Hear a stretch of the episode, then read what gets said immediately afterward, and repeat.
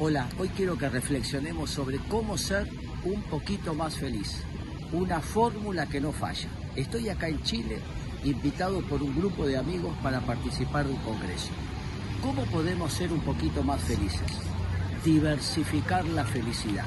Eso significa no poner todos los huevos en la misma canasta, no monopolizar la felicidad, diversificarla, ampliar los espacios de felicidad.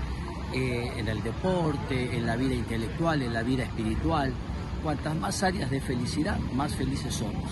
Pero diversificar los encuentros afectivos. ¿Qué quiero decir con esto? Hacerse de amigos, conocer gente y ampliar la red afectiva.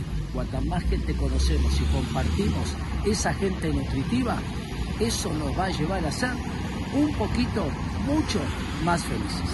Espero que les sirva.